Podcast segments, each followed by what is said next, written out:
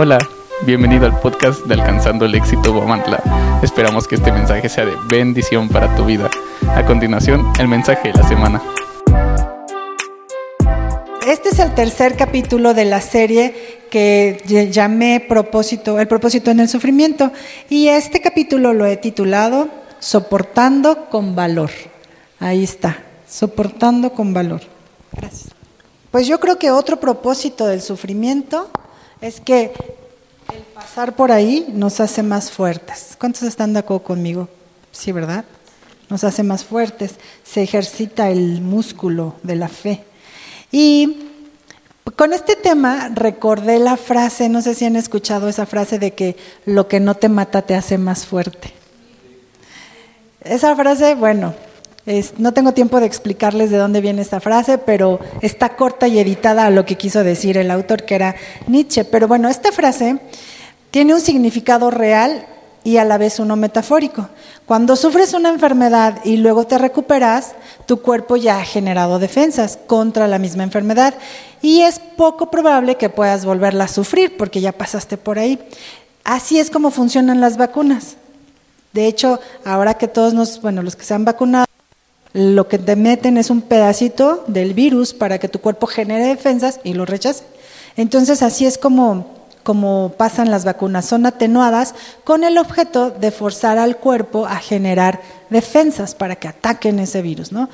Y fíjate que en la historia del mundo han habido casos donde se puede ver claramente cómo países que fueron devastados se han recuperado.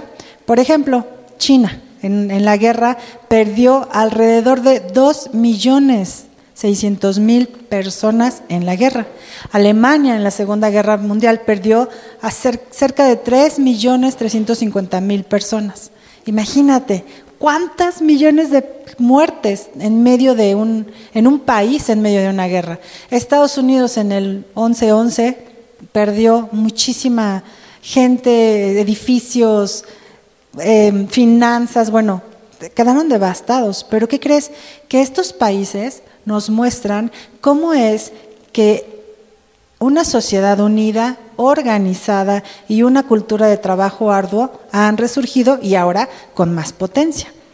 Hay casos de personas muy conocidas que han logrado usar las olas de la tempestad para surfear.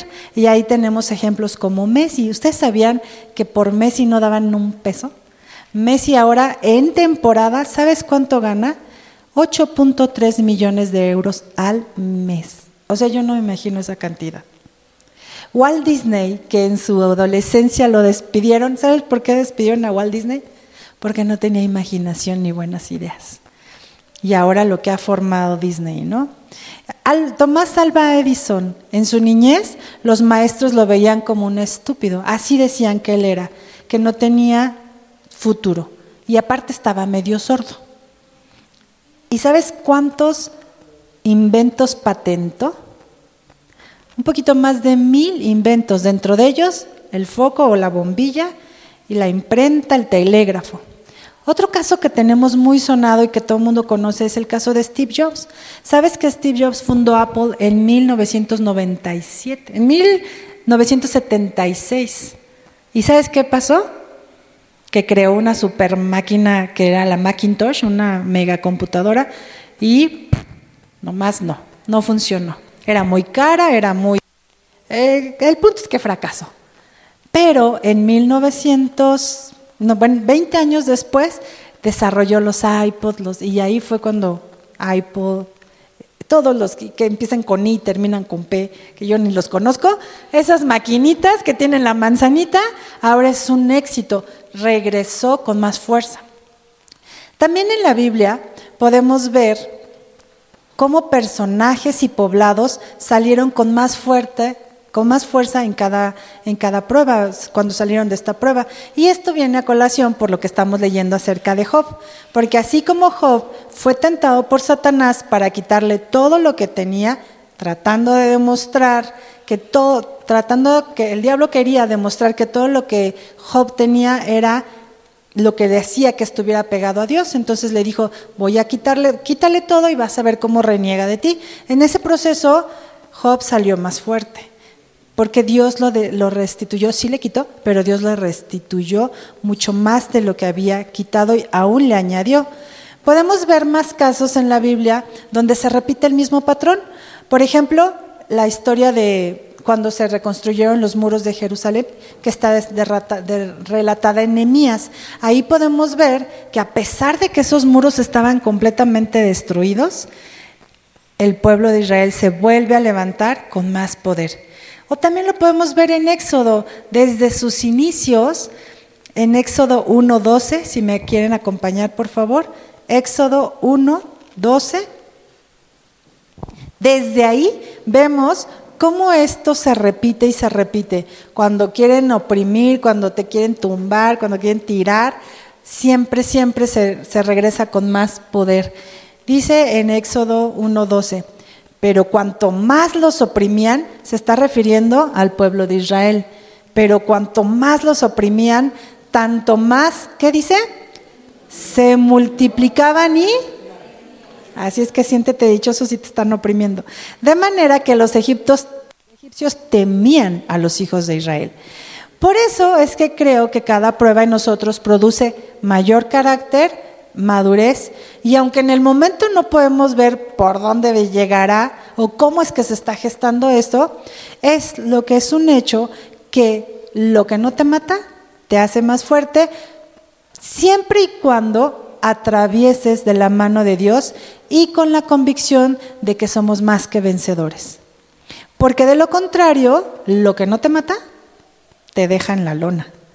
Así que si soportamos con valor los embates de la vida, saldremos diferentes a cómo entramos. Vamos a salir más pacientes, más valientes, vamos a salir aprobados, seguros de nuestra salvación, vamos a salir refinados o purificados, vamos a salir también perfeccionados en el amor. ¿Y sabes qué? Todo esto nos hace estar más cerca de Dios. Vamos a experimentar una gracia y una autoridad sobre la prueba porque la hemos superado. Mira lo que dice Santiago 5 en el versículo 7 al 10, al 11. Y esta versión es el traducción lenguaje actual. Dice, pero ustedes hermanos, tengan paciencia y no desesperen. Estamos en Santiago 5 del 7 al 11. No desesperen, pues ya pronto viene Cristo el Señor. Hagan como el campesino, que con paciencia espera la lluvia y también espera que la tierra le dé buenas cosechas. No se quejen unos de otros para que Dios no los castigue, pues Él es nuestro juez y ya pronto viene. Sigan el ejemplo de los profetas que hace mucho tiempo anunciaban el mensaje de Dios. Nosotros los admiramos porque fueron pacientes y soportaron con valor los sufrimientos. Y al final Dios los trató muy bien. Y es que Dios es muy bueno y amoroso con los que sufren. Y es que Dios es bueno, muy bueno y muy amoroso con los que sufren. Y yo le añadiría, añadiría con los que no se rajan, con los que aguantan. ¿Qué se esperaría de nosotros al salir de una prueba? ¿Cómo podríamos salir de esa prueba? Y lo mencioné hace ratito, apúntale. Salimos aprobados por Dios y tenemos una seguridad de nuestra salvación. Eso no lo digo yo, lo dice Romanos, Romanos 5, del 1 al 5. En el 3 te voy a leer, pero también nos alegra tener que sufrir. Estamos en Romanos 5, en el 3. Pero también nos alegra tener que sufrir, porque sabemos que así aprenderemos a soportar el sufrimiento. Y si aprendemos a soportarlo, seremos aprobados por Dios. Y si Él nos aprueba, podemos estar seguros de nuestra salvación. De eso estamos seguros. Dios cumplirá su promesa porque Él nos ha llenado el corazón con su amor por medio del Espíritu Santo que nos ha dado. ¿Cuántos de aquí tenemos el Espíritu Santo? Entonces tenemos que tener esa seguridad de que vamos a salir de esa prueba aprobados por Dios y fortalecidos. Así es que el primer, digamos, paso de salir, bueno, la primera evidencia de que salimos ya bien, aprobados, es, es esa, ¿no? que salimos aprobados. Otra que, que, que, que pasa en esta prueba es que somos purificados y refinados. Mira lo que dice el Salmo 66 del 10 al 12. Porque tú nos has probado, oh Dios, nos has refinado como se refina la plata.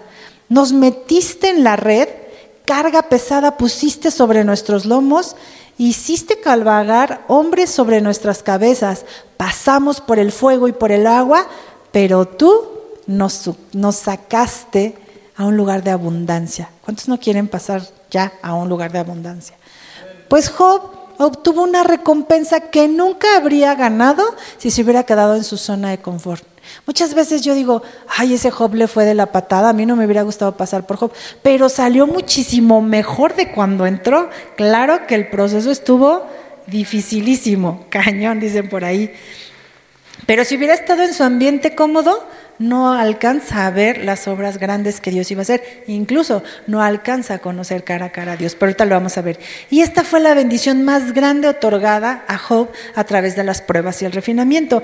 Job mismo lo dice en el capítulo 23.10, no, no vayan allá, dice, cuando me haya probado, saldré como el oro. Ahí lo checan en su casa. Esto nos muestra que las pruebas y el refinamiento son en realidad el amor verdadero de Dios por nosotros. Solo a través de ellos podemos ser purificados, salvados por Dios, convirtiéndonos así en personas que están alineados a la voluntad de Dios. Esta es la razón por la que Dios permite que a veces vengan estas cosas sobre nosotros. Otra cosa que sucede es que somos perfeccionados en el amor y en la fe. Primera de Pedro, capítulo 1, versículo 22, dice, y ahora, ya que han sido purificados mediante su obediencia a la verdad, para amar sinceramente a sus hermanos, ámense los unos a los otros de todo corazón. Y es que cuando pasas por diferentes tipos de sufrimiento, por ejemplo, la pérdida de un ser amado, la, un revés económico, una infidelidad, una separación, un divorcio, etcétera, todo esto que pasamos nos convierte en una persona más empática con el sufrimiento del otro y podemos, además de consolarlo, abrazarlo, también podemos decirle cómo salimos de ahí. ¿Verdad que sí? Cuando pasas por procesos, por pruebas, pues ya sabes lo que duele, cómo pierdes tiempo tratando de seguirte revolcando en el dolor o cómo si logras salir de ahí. Por eso es que eh, eh, nos, nos, hace como que se perfecciona el amor hacia los demás. Empezamos a amar a los demás con nuestro propio amor, porque como que, como que el corazón te crece en las pruebas. Entonces puedes abrazar a los demás porque te sensibilizas, porque lo que tú sufriste no quisieras que lo sufrieran los demás. Pero ya que lo están sufriendo y que tú tienes el cómo salir de ahí, pues es el momento en que uno pueda ayudar al que está pasando por esa dificultad. También te haces más paciente. En Santiago 1, en el 3, dice, sabiendo que la prueba de vuestra fe produce paciencia. En otras traducciones dice constancia. Ay, nanita, ¿quién no es constante? ¿Quién de aquí empieza a hacer una cosa y no, la, no le sigue? como lloviznando. Vamos a, a, caminar ahora de una manera diferente. Yo también era muy inconstante, no lograba nada de lo que quería, pero ¿sabes qué? Ya no quiero más inconstancia en mi vida, ya no quiero más pruebas de ese tipo porque ya quiero salir aprobada en la constancia. Entonces dice, sabiendo que la prueba de vuestra fe produce paciencia, más tenga la paciencia su obra completa para que seas perfectos y cabales sin que nos falte ninguna cosa. Si, si logramos mantenernos en fe en medio de la prueba o sufrimiento, ¿sabes qué? Vamos a avanzar. Indefectiblemente vamos a avanzar. Muchas personas al llegar la adversidad, ¿qué pasa? Salen corriendo o regresan a su vida antes de Cristo. ¿Cuántas veces yo pensé y he escuchado? Cuando llegamos a Cristo empiezan unas pruebas pero fabulosas, ¿eh? Empieza un refinamiento y un proceso que dices, ay nanita, si me lo hubieran dicho, no le entraba. Pero como que uno cuando te comparta no está, no está pensando en, ay, te va a refinar y te va a pulir. Y como que no, o sea, como que te da más emoción decirles, pues ya estás en el cielo, ya vas a estar en la vida eterna. Te enfocas en eso, ¿no? Tampoco les vendemos un, un evangelio de Disneylandia, no. Pero pues a mí se me olvida decirles que van a pasar por un proceso de refinamiento. Y a mí nunca me dijeron que iba a pasar por ese proceso. Y en ese tiempo, cuando estaba la tallada de, a ver, esto no te sirve, mamacita, esto tampoco, tráeme tu casita, tráeme tu relación con tus papás, tráeme tus amigos, tráeme todo lo que Dios fue quitando en ese momento para limpiarlo, fue doliendo. Fue doliendo y muchas veces dije, mejor me hubiera quedado como estaba. ¿Cuántas veces no has dicho eso, no? Ay, para haber sabido no le entraba. Pero los que permanecen, soportan con valor, pues tienen una recompensa. Porque el que espera con paciencia se vuelve constante y aprende a permanecer en Dios a pesar de. Es como que nuestro amor por Él trasciende lo que espero de Él. Porque también muchas veces te comparten cuando estás en sufrimiento, en dolor, ah, no es que si vienes acá, no sé, tu marido va a regresar, ¿no? Te, dicen cosas así a veces las personas, aunque no, realmente no sabemos si el marido regrese, ojalá que sí, pero lo que sí hace es que te unes a Dios porque empiezas a estar cerca de Dios. Pero mucha gente viene por, los milagros, ¿no? Ah, pues Dios me va a sanar, Dios me va a dar mi economía restaurada, por todo lo que Dios te da, muchas veces lo buscamos, pero en medio del sufrimiento te encuentras y te topas con el Dios que da y ya no con lo que Dios te da. Y cuando logras permanecer, aunque no tengas la respuesta que tú quieres, aunque no estás recibiendo lo que te prometieron los amigos que te, que te compartieron, porque Dios te promete una vida eterna y te, y te promete una vida plena, pero no te promete que todo lo que te quieres te lo va a dar en el momento que tú lo quieras. ¿Sabes por qué no? Porque te va a dar algo mejor de lo que tú te esperas. A veces decimos, es que yo quiero tal trabajo y Dios te da otro trabajo. ¿Sabes? Dios da regalos, siempre nos da regalos, pero no siempre vienen con la envoltura que nosotros queremos. Y ahí es cuando chillamos y berreamos y pataleamos. Ay, es que a mí, Dios me, a mí me dijeron que Dios me iba a dar todo lo que yo quería. Pues, ¿qué crees, mamacita? Dios te va a dar más de lo que tú querías. Más siempre va a superar. Pero cuando dejamos de buscar a Dios por lo que nos va a dar, es cuando nuestro amor hacia Él crece. Y pues las pruebas hacen que pase esto, que purifica nuestro amor hacia Él si nos mantenemos constantes, si soportamos con valor. Otra cosa que sucede es una cercanía con Dios. Y ahí Job nos lo demostró en el 42.5. Job termina diciendo, de oídas te había oído, mas ahora mis ojos te ven. ¿Por qué crees que haya dicho esto? Es que yo creo que el sufrimiento y las pruebas, que es al lugar que corremos con esperanza, es a Dios. Y al ver sus respuestas de restauración, de sanidad, solo podemos verle de una manera más real en nuestras vidas y tomando sentido. Cuando ves que Dios empieza a contestar, esas pruebas, a darnos favor, a darnos su gracia, entonces solamente puedes decir, sí existe, de veras que sí existe. Me habían dicho que, había un Dios grande, me habían dicho que eh, ese Dios era milagroso, pero yo no había visto milagros en mi vida. Pero cuando paso por el sufrimiento de la enfermedad y Dios hace un milagro en la enfermedad y trae sanidad y trae esperanza, entonces digo, sí existes. De oídas te había oído, mas ahora mis ojos te ven. Y otra cosa que hacemos es experimentar su gracia, saber y entender que su gracia, ¿qué es su gracia? ¿Por qué? Porque lo que dijo Pablo en 2 Corintios 12. Pablo está diciendo, pues la verdad es que se me han dado muchas cosas muy buenas de parte de Dios, ¿no? Dice, y para que la grandeza de las revelaciones no me exaltase desmedidamente, me fue dado un aguijón en mi carne, un mensajero de Satanás que me abofeté para que no me enaltezca sobremanera, respecto a la cual tres veces le he rogado al Señor que lo quite de mí. Y me ha dicho, bástate mi gracia, porque mi poder se perfecciona en la debilidad. Por tanto, de buena gana me gloriaré, más bien en mis debilidades, para que repose sobre mí el poder de Cristo. Fíjate que cuando estamos batallando con una situación, por ejemplo, un hermano eh, en situaciones de alcohol, ¿no? Y estás, órale y órale a Dios porque este hermano, esta hermana salga de esos caminos del alcohol, de las drogas, o un hermano malagradecido, o un hijo malagradecido, situaciones que constantemente están en tu vida dando lata, pues es como ese aguijón, ¿no? Que Pablo tenía.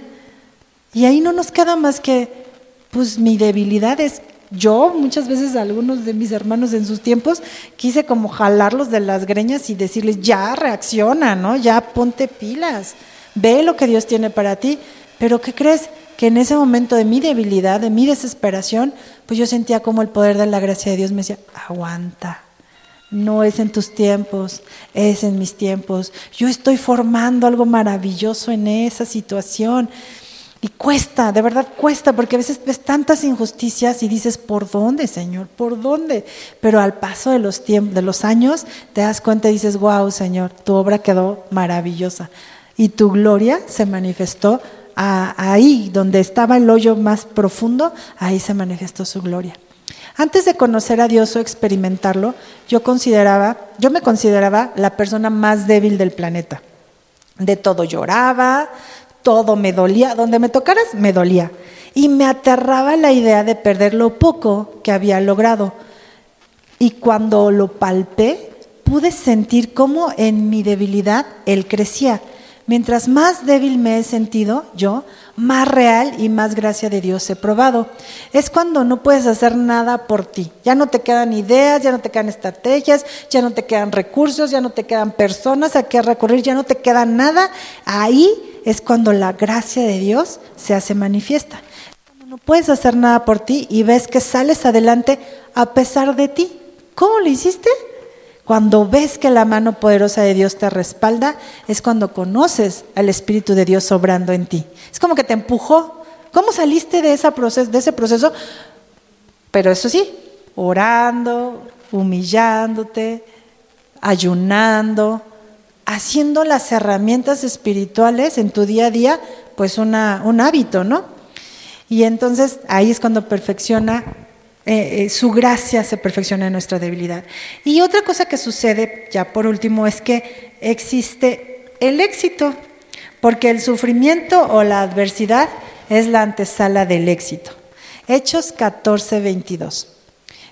Le dice, en Hechos 14, 22, confirmando los ánimos de los discípulos, exhortándoles a que permaneciesen en la fe y diciéndoles, es necesario que a través de muchas, que a través de muchas tribulaciones entremos en el reino de Dios. Yo creo que ese es el éxito. El reino de Dios es el éxito. Alcanzando el éxito es establecer el reino de Dios en la tierra. Y también cuando lo lleguemos al cielo, ¿no? Y en Romanos 8:18 dice, pues considero que los sufrimientos de este tiempo presente no son dignos de ser comparados con la gloria que nos ha de ser revelada.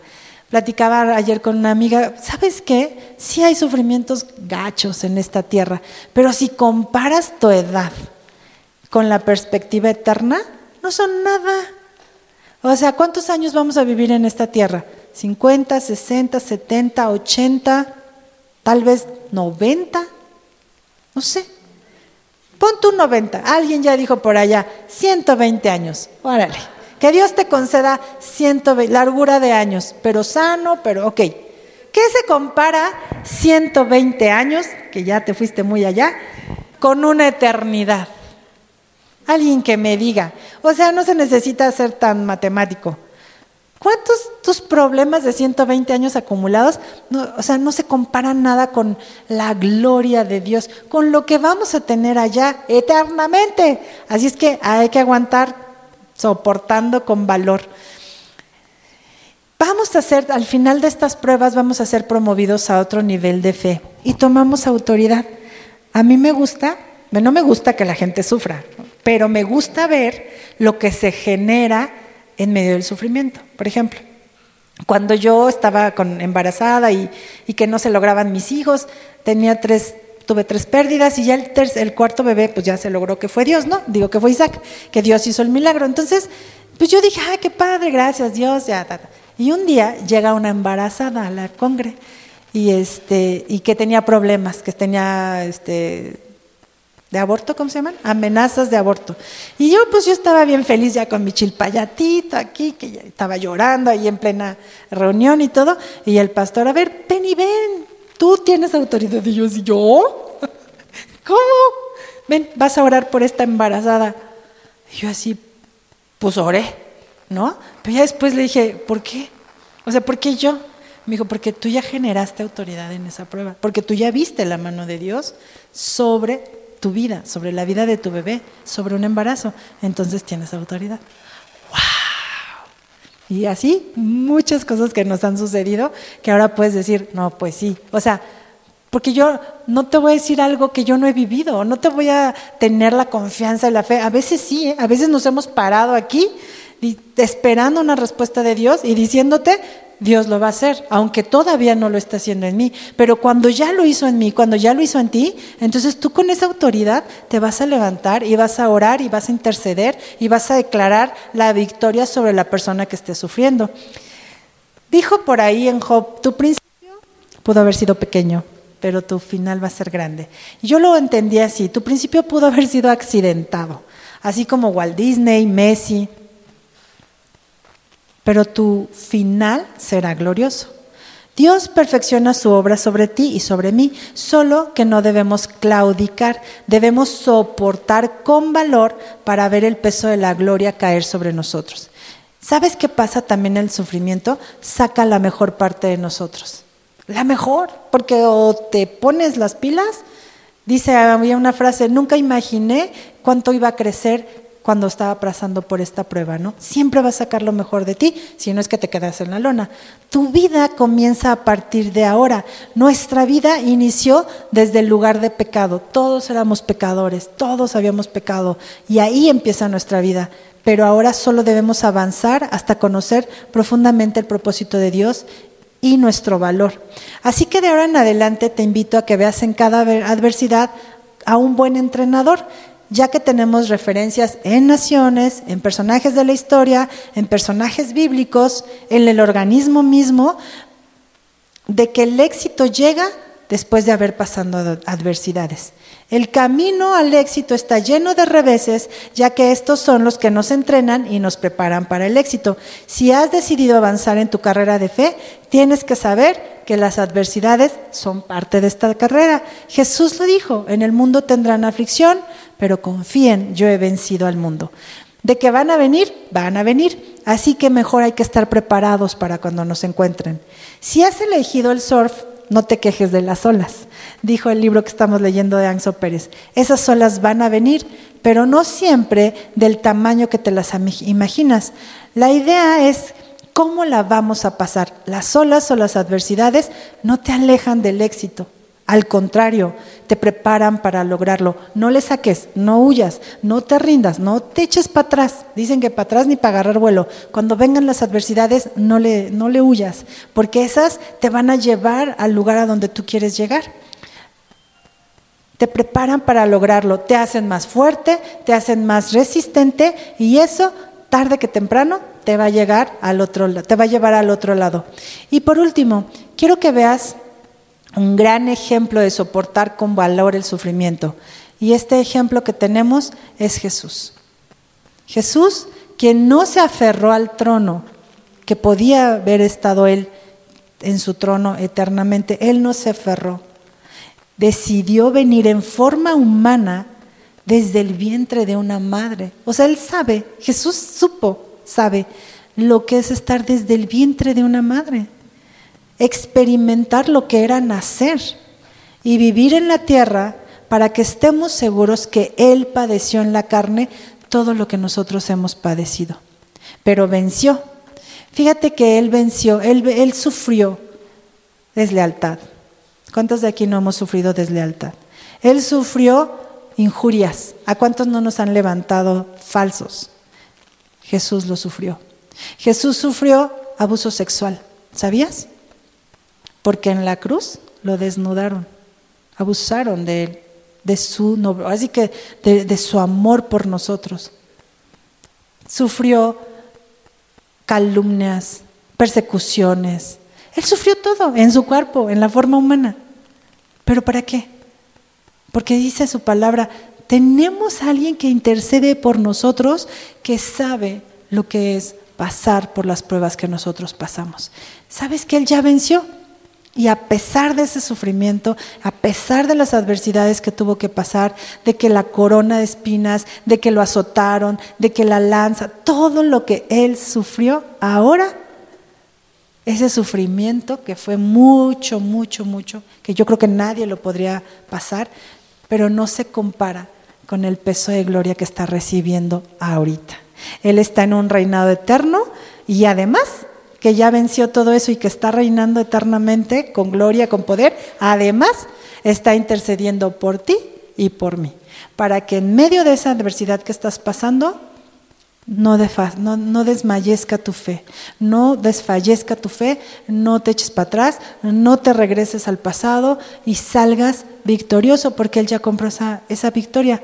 Ya estamos ganados, ya estamos, ya vencimos con el poder de Dios que es el, el, versículo remano, el mismo espíritu que resucitó a Jesús, ese mismo espíritu mora en cada uno de nosotros y nos va a hacer salir adelante de nuestras adversidades. Así es que familia, soportemos con valor las pruebas y la adversidad porque nos viene una recompensa muchísimo mayor de lo que podemos imaginar. Que Dios te bendiga, quiero orar por todos nosotros para que Dios nos ayude en medio de estos sufrimientos, de estas pruebas. Padre, te doy gracias por esta casa, Señor, alcanzando el éxito, Padre, que ha pasado por sufrimientos, Señor. Te doy gracias, Padre, porque en medio de esos sufrimientos tu poder se ha perfeccionado, Señor, porque en medio de nuestras debilidades tu gracia ha sido suficiente en nuestras vidas, Padre, en esta casa, Señor. Yo declaro, Padre, que sobre cada uno de nosotros está gestándose una resiliencia, Padre, para soportar y crecer y también poder ir por los que están sufriendo, Señor, con esa confianza y esa certeza de que solo tú puedes hacer posible lo imposible, Señor, que solo tú puedes sacarnos de esas dificultades y sacarnos de una manera esplendorosa y sacarnos con una relación más íntima contigo, mi Dios, porque te queremos conocer más. A este mundo, Señor, venimos para conocerte más, para desarrollar nuestro carácter como el carácter de Cristo. Si tú usas estas dificultades para hacerlo en nuestras vidas, Señor. Te damos gracias por eso. Solo te pedimos, Señor, y yo te pido, porque cada uno de los que estemos aquí, Señor, podamos soportar con valor esas pruebas, podamos salir victoriosos y que tu propósito en nuestras vidas sea cumplido. En el nombre de Jesús, amén y amén.